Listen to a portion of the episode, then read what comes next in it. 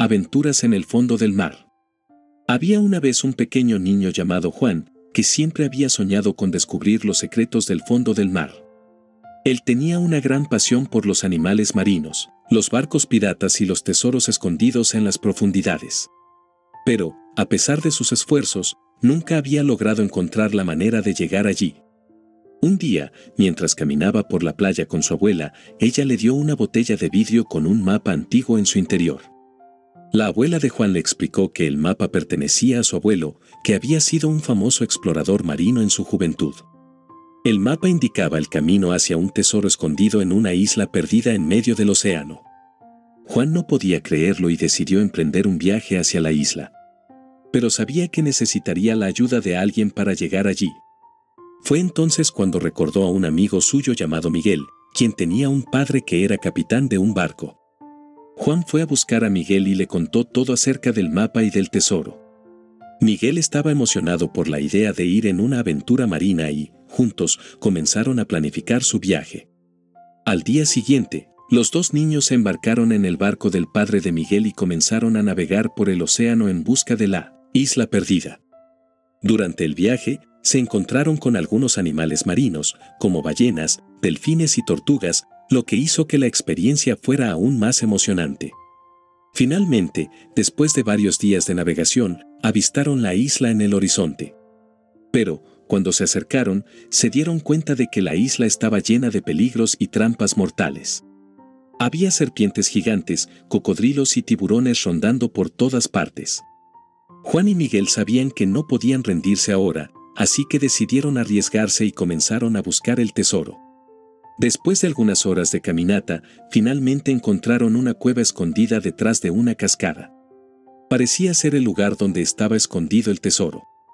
Pero, justo cuando se acercaron a la cueva, se dieron cuenta de que estaba custodiada por un grupo de piratas malvados. Los piratas se burlaron de los niños y les dijeron que se fueran o sufrirían las consecuencias. Pero Juan y Miguel no se dejaron intimidar y decidieron enfrentar a los piratas. Fue entonces cuando descubrieron que los piratas también estaban buscando el tesoro. La única manera de conseguirlo era pasar una serie de pruebas peligrosas y demostrar que eran los más valientes y astutos. Juan y Miguel aceptaron el desafío y comenzaron a pasar las pruebas.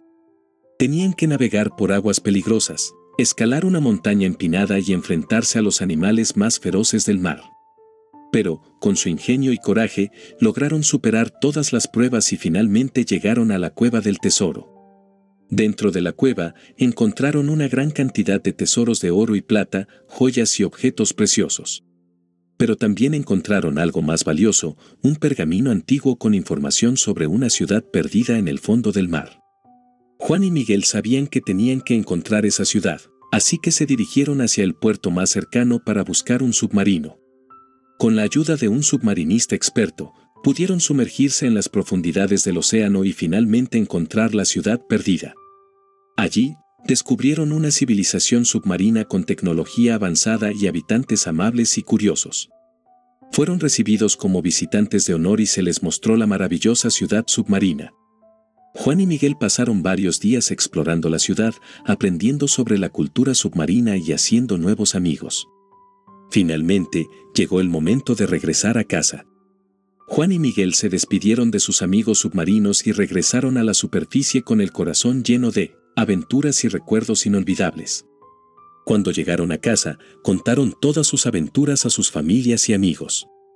Incluso enseñaron algunas de las joyas y objetos preciosos que habían encontrado. Pero lo más importante era que habían cumplido su sueño de explorar el fondo del mar y habían encontrado mucho más de lo que habían imaginado.